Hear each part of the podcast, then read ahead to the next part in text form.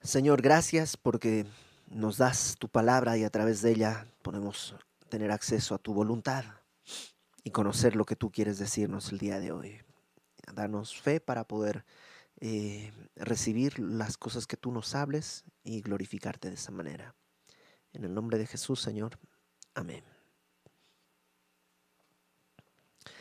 Capítulo 26. El capítulo 26 es muy parecido al capítulo 24. De hecho, algunos eh, comentaristas medio liberales eh, dicen que en realidad es la misma historia, solo que añadidas algunos detalles, pero pues creo que con una leída así sencilla te das cuenta que aunque los eventos son muy parecidos, no es la misma historia. Son distintos eventos parecidos entre sí, pero separados por algunos detalles. ¿Qué ha sucedido con, con David? La semana pasada lo vimos eh, a punto de cometer un error de ir y, matar a Nabal, no sé si tú recuerdas, este hombre necio, pero la esposa de Nabal, Abigail, intercede. Y, eso hace que David no, pues no, no, vaya a cometer este error de, de, pues, matar a Nabal. Capítulo 26 nos regresa a lo que era, pues, la vida cotidiana en ese tiempo de David, es decir, una vida de huir de Saúl. Dice en el capítulo 26, versículo 1. Vinieron los cifeos a Saúl en Gabaa, diciendo, ¿no está David escondido en el collado de Jaquila al oriente del desierto? Ya había sucedido, es decir, los, ya habían los cifeos acusado a, a David y una vez más lo hacen. Eh, pero la palabra Sifeo es para referirse a aquellos que son de Sif. Y Sif es una población, pero curiosamente la palabra Sif quiere decir eh, fundir. Y de aquí muchos eruditos dicen que tiene sentido porque David está una vez más en proceso de fundición. Es decir, Dios quiere purificar la fe de David y para eso a veces necesita a Dios meternos al horno. Y nuestra fe tiene que ser eh, deshecha para ser purificada, como sucede con el oro, dice Pedro, que si el oro, que es algo perecedero, se funde con fuego, pues mucho más nuestra fe debe ser probada con fuego para que sea hallada en alabanza y gloria cuando nuestro Señor sea manifestado.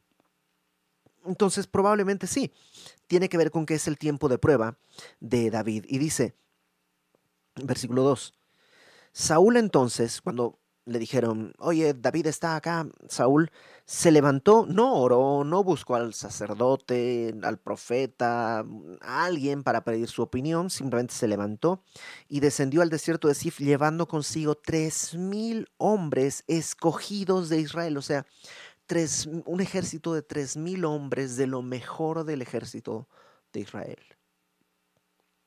Para perseguir a David con sus 600 hombres que te acuerdas que eran eh, personas desanimadas, apocadas de espíritu. Eh, no, es, es que Saúl está completamente perdido. Él no entiende nada que no sea necesito matar a David el miedo a perder el trono lo tiene a tal punto que está descuidando quién es su verdadero enemigo. Sus enemigos son los filisteos, los moabitas, las naciones que están alrededor, no David, pero está movilizando a lo mejor de su ejército contra David. Entonces, eh, verso 3. Y acampó Saúl en el collado de Jaquila, que está al oriente del desierto, junto al camino. Y estaba David en el desierto y entendió que Saúl le seguía en el desierto. Probablemente David estaba pues en, algunas cuevas y desde ahí podía eh, como pues eh, divisar hacia la lejanía y logra ver que pues tres mil hombres levantan polvo. O sea, tres mil hombres caminando pues hacen una polvareda importante. Entonces tal vez ve eso. Y versículo 4, David, por tanto, envió espías y supo con certeza que Saúl había venido. esto de que envió espías y supo con certeza nos muestra que David dudaba. Porque si tú te acuerdas, cuando tuvo su encuentro ahí en la cueva de Adulam, em, David, más bien Saúl le dijo, no te voy a perseguir más, ya entendí que tú eres más justo que yo, yo no voy a perseguirte más. Y ahora es como si David dijera, no creo que sea él, me dijo que ya no me iba a perseguir. Entonces envía espías y le dicen, sí, es Saúl con tres mil hombres y vienen a matarte. Y se levantó David y vino al sitio donde Saúl había acampado. Entonces David no tiene temor. Entonces lo que hace es, en vez de huir, esta vez dice, pues voy a ir a ver. Entonces va hasta donde han acampado y y miró David el lugar donde dormían Saúl y Abner, hijo de Ner, general de su ejército. Abner era como el capitán de todos, su guardaespaldas personal, pero además era primo de Saúl. Y entonces eh, David va y desde alguna montaña ve todo el campamento y dice, pues ahí está, se nota, pues el que está en un, en un lugar de, mm, de, importancia. Estaba Saúl durmiendo en el campamento y el pueblo estaba acampado en derredor de él. La frase en derredor de él tiene que ver algo con carretas y probablemente, no es seguro, pero es probable que eh, lo que estén haciendo sea una estrategia que algunas veces se usaba, que era, em, como viajaban 3.000 personas, tenían que llevar pues provisiones, las armas, etc. Entonces llevaban carretas con todo eso. Y cuando llegaban a algún lugar, ponían las carretas como en círculo y dormían todos dentro del círculo y el rey en el centro de todo. ¿no? Esto es para, pues precisamente, cuidarlo. o sea, para entrar cualquiera tiene que primero brincar las carretas, cruzar por entre 3.000 soldados hasta, o por lo menos 1.500, ¿no? Y llegar hasta donde está el, rey. Y así estaba Saúl. Lo cual nos muestra que Saúl tiene una confianza en su ejército. O sea, él no descansa en Dios, él descansa en su ejército. A mí no me van a hacer nada porque tengo un ejército que, que, que apanca, que acampa aquí alrededor de mí. Verso 6.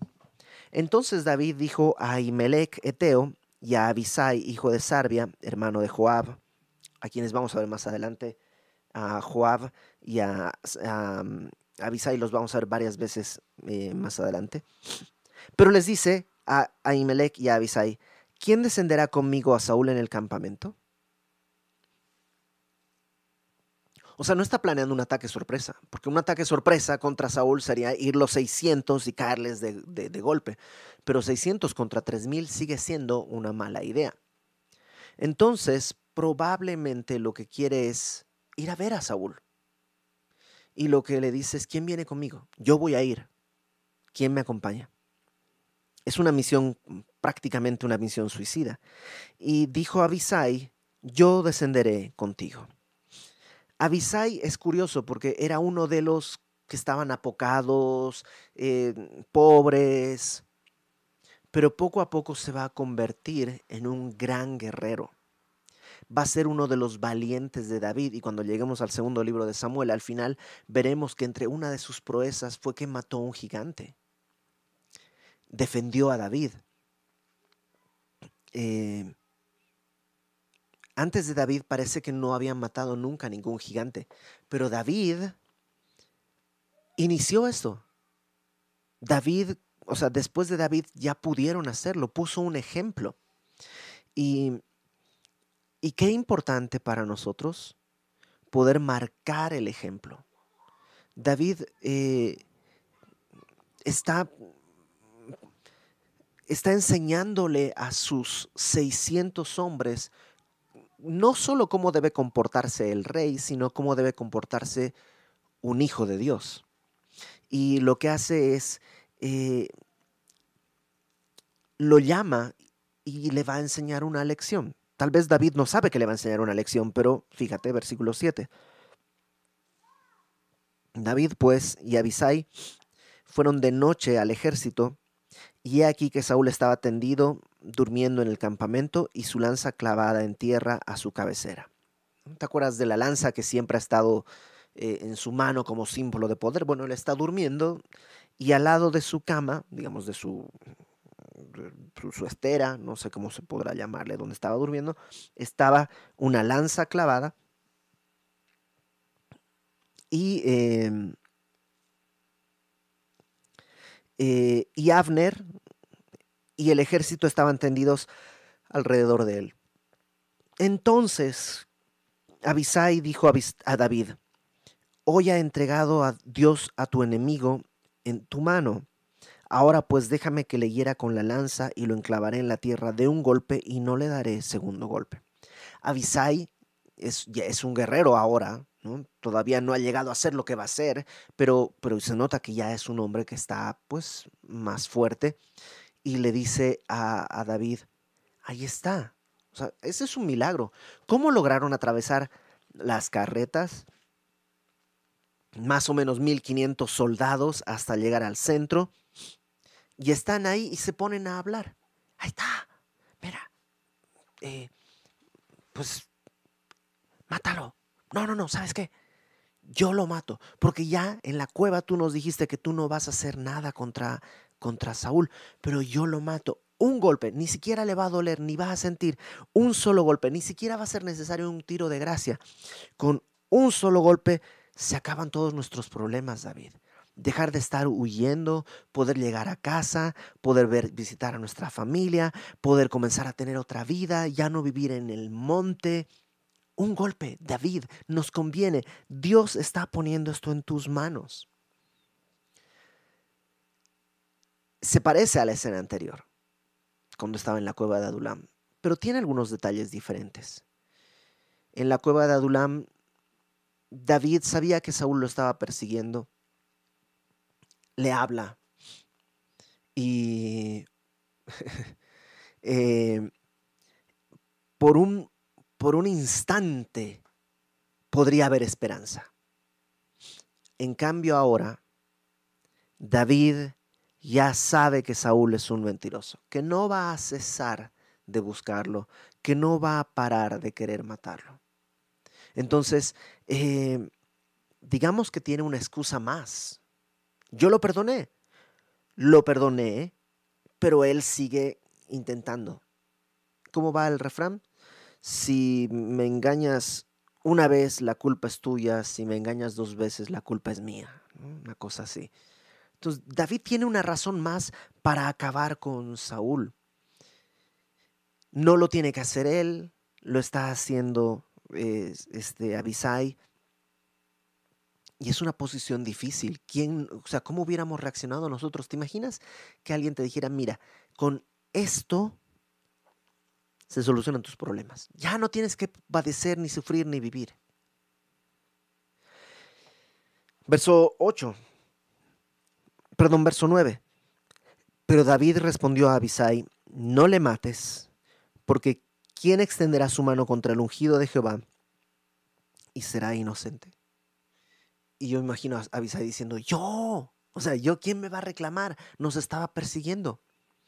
Pero es que David está pensando en algo más que Saúl y que David. Está pensando en Dios. Este es el ungido de Dios. Yo no puedo hacer algo contra el ungido de Dios. No está, la perspectiva que David tiene para luchar contra la tentación es la perspectiva divina, lo que Dios ha dicho. Y eso es lo que le va a permitir caminar. Eh, entonces le dice, número uno, si nadie puede ir contra Dios y ser inocente. Verso 10. Dijo además David, vive Jehová, que si Jehová no le hiriere, o sea que le da alguna enfermedad y se muere, un ataque cardíaco o algo así, se muere, si Jehová no le hiriere, o su día llegue para que muera, pues no, no, tuvo un ataque, pero ya de viejo se murió porque pues ya murió una muerte natural. O descendiendo en batalla perezca, que haya una batalla, incluso conmigo, si en una batalla muere, pues es parte de la batalla. Pero no, guárdeme Jehová de extender mi mano contra el ungido de Jehová. David tiene respeto, dos veces ha dicho el ungido de Jehová, porque eso es lo importante. Y, no voy a redundar lo que ya hemos dicho, la importancia de, de honrar el cargo. Puede que haya hombres corruptos, pero el cargo es de honra. No voy a hablar de la situación política actual, ¿ok? Aplica en cualquier momento y en cualquier otra corriente, no importa si gobierna derecha, izquierda o lo que sea, ¿ok? Entonces no, no quiero que me tomen como si estuviera hablando de un partido o de un candidato o de una persona en particular. Pero, te lo digo desde mi punto de vista, yo le tengo mucha gratitud a México. Es decir, a Dios por México. México representa para mí, pues, mi, yo conocí al Señor en México. Yo conocí a mi esposa en México, mi esposa es mexicana, mis hijos son mexicanos. México representa para mí algo muy alto. Nunca me pongas a decidir qué es más alto México o Bolivia porque no, no tengo respuesta y no creo que nunca pueda tener una respuesta a cuál prefieres o algo así. Pero México tiene un punto muy alto en mi vida. Le tengo mucha gratitud a Dios por México. Y eso es más grande que quien sea que esté en el gobierno. El presidente de México representa a un país, no a un partido político. Entonces puede que el presidente en turno sea un corrupto, papanatas, un injusto, un tirano, o sea, ponle todos los adjetivos que tú quieras, ¿ok? Repito, no estoy pensando en nadie. El que sea dentro de uno, 10, 15, 30 años, no importa, o hace 10 años, no importa. Puede que el que esté tenga todas esas características, pero sigue siendo el, el presidente, el representante de México, y México sigue siendo un país por el cual yo puedo estar agradecido. Entonces, no sé si me explico el cargo supera a la persona del cargo. Y eso es lo que David tiene en perspectiva. Sí, sabemos que Saúl es un injusto, es, está loco, es impío y, y no solo es impío, sino lo vamos a ver todavía degradarse más en los próximos capítulos. Pero sigue siendo el ungido de Jehová. Y entonces David tiene una perspectiva correcta. Ahora, lo que dice es, versículo 11, pero toma ahora la lanza que está a su cabecera y la vasija de agua y vámonos. ¿Por qué? Porque si tú te acuerdas, la anterior vez en la cueva de Adulam le cortó un poco del manto. Y el manto, decíamos, es algo que representa la alcurnia, el estatus, la realeza de Saúl. Y lo que está, al cortarle un pedazo del manto, está diciéndole, tú eres el rey, pero yo te lo estoy arrancando. O sea, yo estoy tocando tu reinado.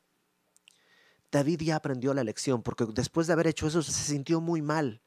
Ahora dice, no voy a tocarlo a él. Me voy a llevar su lanza y una vasija de agua porque necesito darle una prueba de que yo pude matarlo, pero no lo he hecho por segunda ocasión.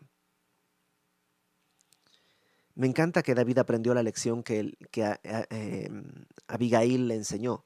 Porque te acuerdas que la semana pasada David iba a ir contra Naval todo alebrestado. Se metió conmigo, pues va a aprender que no se mete conmigo, que en mí no me puede.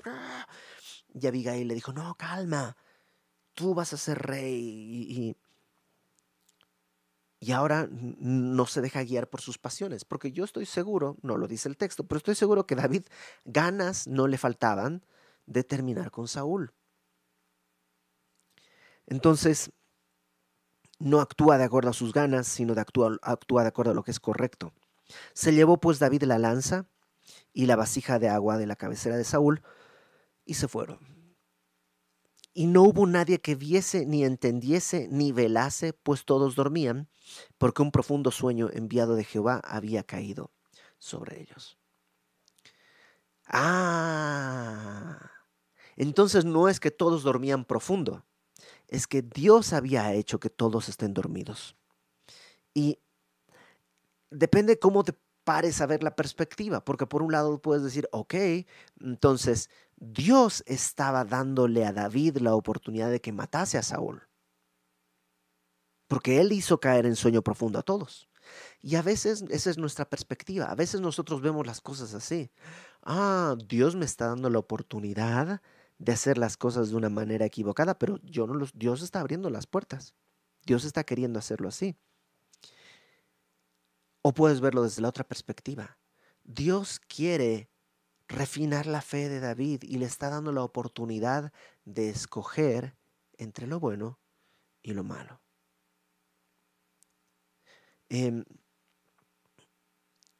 Josué, al final de su vida, le dice al pueblo, escojan a quién van a servir, si a estos dioses o al Dios verdadero. Yo y mi familia serviremos al Señor. Tenía la oportunidad de escoger y escogió. Adán y Eva estaban en el jardín y nunca te han preguntado, ¿por qué Dios puso el árbol en el centro?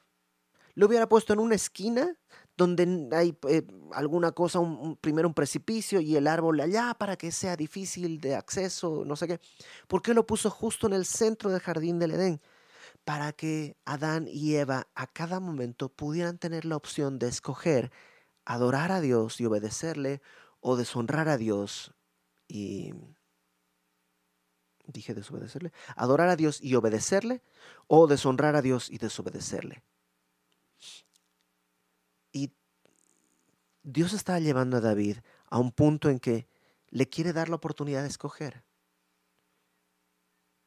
¿Es un, ¿Dios lo está tentando? No. Dios está refinando la fe de David. Entonces, este profundo sueño le permitió entrar a David, pero ese profundo sueño le permitió salir a David. Versículo 13.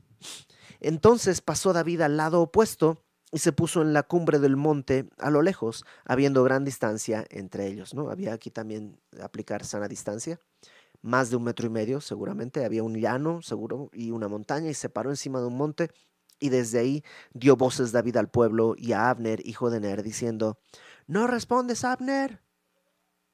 Probablemente lo que gritó fue, ¡Hey, israelitas! ¡Hey, israelitas! Rey Saúl, Abner. ¿Qué quiere que? O sea, no sé, tratar de despertarlos, despabilense. Entonces Abner respondió y dijo, estaban dormidos. Entonces despierta probablemente así todo, ¿qué está pasando? Sin saber. Ah, ¿Quién grita? Ah, ¿Quién eres tú que estás gritando? Y dijo David a Abner, ¿no eres tú un hombre? Que sí es una frase pues provocadora, o sea, le está diciendo, ¿E-, ¿eres hombre o gallina? ¿Por qué? ¿Quién hay como tú en Israel? O sea, eres el hombre que está a cargo de todo el ejército, eres el más poderoso. ¿Por qué pues no has guardado al rey, tu señor? Porque uno del pueblo ha entrado a matar a tu señor el rey y tú dormido, ¿no? Eso es básicamente lo que le está diciendo. Esto que has hecho no está bien. Vive Jehová que sois dignos de muerte, porque no habéis guardado a vuestro Señor, al ungido de Jehová. Mira pues ahora dónde está la lanza del rey y la vasija de agua que estaba a su cabecera. Entonces lo que le está diciendo David a Abner es, no que muy machito y capitán de todo el ejército, ¿y de qué sirve? Ustedes deberían morir porque para lo único que sirven es para proteger al rey y no están cumpliendo su función. Alguien entró y pudo haberlo matado y ustedes dormidísimos. Ustedes no entienden que Él es el ungido de Jehová. O sea, Él no es Saúl, nada más. Él es el ungido. O sea, te das cuenta que David tiene mayor estima al que lo persigue que aquellos que están supuestamente beneficiándose de Saúl porque está en el reino. Versículo 17. Imagínate la escena. Bueno, está David gritando, ¿dónde está la lanza y la vasija? Voltean a ver, Saúl y Abner no está. O sea que sí estuvo aquí, realmente sí estuvo aquí. ¿Cómo se llevó eso? Sí estuvo acá. Entonces, conociendo Saúl la voz de David, dijo, ¿no es esta tu voz, hijo mío David? Y David respondió, mi voz es, rey mío, rey señor mío. Ya no le dice padre mío. ¿Por qué? Porque ya no es su suegro, su esposa la dio a otro, ¿te acuerdas? Entonces, no es mi suegro, pero sigue siendo el rey. Mi voz es, rey señor mío. Y dijo David, ¿no? ¿Por qué me persigue así mi señor a su siervo? ¿Por qué persigue así mi señor a su siervo? ¿Qué he hecho? ¿Qué mal hay en mi mano? Y David está casi desesperado. Ya son alrededor de siete años de estar escapando y escapando. ¿Qué, ¿Qué, he hecho? Dime qué hice, por favor. Háblame, muéstrame qué es lo que he hecho. Ruego pues que el Señor, que el rey, mi Señor, oiga ahora las palabras de su siervo. Escúchame, por favor, Saúl, le dice. Si Jehová te incita contra mí, acepte, acepte él la ofrenda o sea, si es Dios que te está diciendo que me mates, como por ejemplo cuando te mandó para matar al rey Agag, si, si, si es Dios que te dice, va, pues voy, pago mi ofrenda por mi pecado y resolvámoslo. Mas si fueron los hijos de los hombres, malditos sean ellos en presencia de Jehová. Pero si esto es porque los cifeos te están diciendo, está aquí en nuestro terreno, porque alguien te está poniendo en contra mía, David dice, que sean malditos. ¿Por qué? Porque fíjate al final de ese versículo, porque me han arrojado hoy para que no tenga parte en la heredad de Jehová. Algunos piensan, y he escuchado algunas prédicas de gente que dice, eh, David lo que más extrañaba era ir al templo. Pero no había templo en este tiempo. Entonces no, es el templo. De lo que está hablando es de su herencia. No estoy en mi casa. No estoy en la tierra que es de Dios, la tierra que, Dios le dio al pueblo. No estoy donde debería estar.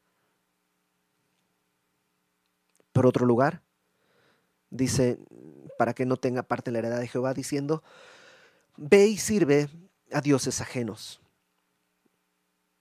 David no ha, no ha cometido idolatría, pero es como que lo están empujando a tierra de dioses ajenos para que sirva a otros dioses. Y David lo que está diciendo es, si eso te, te está incitando a que yo haga eso, no caiga pues ahora mi sangre en tierra delante de Jehová, porque ha salido el rey a buscar una, una pulga así como quien persigue una perdiz por los campos. Lo que está diciéndoles, yo no, no me interesa más que estar en mi tierra y adorar a mi Dios. ¿Por qué me persigues como una pulga o como una perdiz? Está Podría haber dicho otra vez, hablemos de ungido a ungido, porque a mí también me ungieron. Pero está diciéndole, yo soy como una pulga. ¿Qué peligro represento? Soy como una perdiz, ¿te imaginas? Una perdiz es un ave que se, que se, que se cazaba y se comía. Pero pues tres mil hombres para una perdiz. No tiene sentido. Entonces dijo Saúl, he pecado. Vuélvete, hijo mío David, que ningún mal te haré más, porque mi vida ha sido estimada preciosa hoy a tus ojos. He aquí, yo he hecho neciamente y he errado en gran manera. buen discurso, pero no sé si tú le creerías o yo le creería. Para empezar, dice, sí he pecado. Versículo 21 al final dice, he hecho neciamente y he errado en gran manera. ¿Cómo he errado? Sí, yo estaba yendo a la cocina a prepararme una torta de milanesa y de pronto estoy aquí algún error cometí y aquí estoy persiguiéndote. No ha errado. Él está viviendo buscando venganza. Entonces Saúl no ha entendido su pecado. Aunque dice he pecado, no lo ha entendido. Versículo 22. Y David respondió y dijo, He aquí la lanza del rey, pase acá uno de los criados y tómela. Lo que le está diciendo es, no, no voy a ir O sea, no, no confío en ti. ¿Me pides que vaya? No, no va a pasar. No voy a ir. Pero tampoco quiero robarte. Aquí está la lanza. Venga alguno de los criados a recogerla. Verso 24. Em, no, verso 23. Y Jehová pague a cada uno su justicia y su lealtad. Lo que le está diciendo es, Saúl, perdón, no te creo. Pero si estás diciendo la verdad, que Dios traiga el pago de justicia y lealtad al que lo merezca. Pues Jehová te había entregado hoy en mi mano, mas yo no quise extender mi mano contra el ungido de Jehová. Y he aquí, como, como tu vida ha sido escatimada preciosa hoy a mis ojos, así sea mi vida a los ojos de Jehová y me libre de toda aflicción. Perspectiva que tiene David. No está diciendo, como yo te perdoné, ahora perdóname. Lo que está diciendo es, de la manera en la que yo estime preciosa tu vida a mis ojos, de la manera en que tuve misericordia, que así Dios me vea y me tenga misericordia. Y qué bueno que David hace eso, por varias razones. Número uno, está enseñándole eso a su ejército. Número dos, él no lo sabe, pero tú y yo sí. Dentro de algunos capítulos en el, libro en el segundo libro de Samuel, lo vamos a ver mandando matar a Urias Eteo, tomando una mujer que no le corresponde. Delitos que podían ser penados con pena de muerte. Y Dios tuvo misericordia. De la misma manera en que David movido, fue movido a misericordia para Saúl, ahora Dios está moviendo misericordia para David. Versículo 24, 25. Y Saúl dijo a David, Bendito eres tú, hijo mío David. Sin duda emprenderás tú cosas grandes y prevalecerás. Le dice, pues lo mismo que le dijo la anterior vez. Pero entonces David se fue por su camino y Saúl se volvió a su lugar. O sea, no se lo cree. Porque si le creyera hubiera ido con Saúl y regresamos juntos a Jerusalén y todo. Pero le dice, aquí está la lanza. Nos vemos. Y nunca más se van a volver a ver. Esta es la última vez que David verá a Saúl, la última vez que Saúl verá a David. Y Saúl perdió. Pudo haber dicho, David, tú eres el rey, déjame servirte, y hubiera tenido un lugar de honra en la corte. En vez de eso va a seguir hundiéndose más y más y más y más. Qué importante tener la perspectiva ante Dios tener la perspectiva desde la cruz, tener la perspectiva en la que consideramos a Dios y a nuestro propio pecado. David dice, no puedo matar a Saúl porque no se trata de mí, es el ungido de Jehová. Y luego le dice a Saúl, yo no estoy buscando agradarte, yo estoy buscando mostrar misericordia delante de Dios para que Dios me corresponda igual. ¿Cuánto en nuestra vida cambiaría si pudiésemos tener esa perspectiva? En todas las cosas. La mayor parte de los problemas matrimoniales, por lo menos que yo conozco, tienen que ver con esta falta de perspectiva. Tienen que ver con olvidar que en realidad tu esposo o tu esposa es un hijo de Dios. Dios le ha ungido como hijo, le ha recibido como hijo y que no tendría yo derecho de lastimar, bueno, físicamente ni pensarlo, pero ni siquiera con mis palabras o con mis gestos lastimar a quien Dios ha ungido como su hijo. Y qué importante poder vivir de tal manera que yo sé que necesito la gracia que Dios tiene para mí y por eso poder extenderla a mi, a mi familia, a mi esposo, mi esposa la perspectiva de Dios que tenía David es la que le permite pasar este tiempo de prueba. Pero David no es un hombre perfecto. Va a cometer algunos errores, y lo veremos la próxima semana. Vamos a orar. Señor, gracias porque el día de hoy nos permites tener una perspectiva que incluso David no tenía. Ayúdanos a no olvidar que somos hijos tuyos, llamados para ser de bendición a otros. Que sea para tu gloria, Señor, esto. Que nuestro corazón sea transformado por ti y que tú seas exaltado en esto. En el nombre de Cristo, Padre, te pedimos que nos guardes en tu reino. Amén.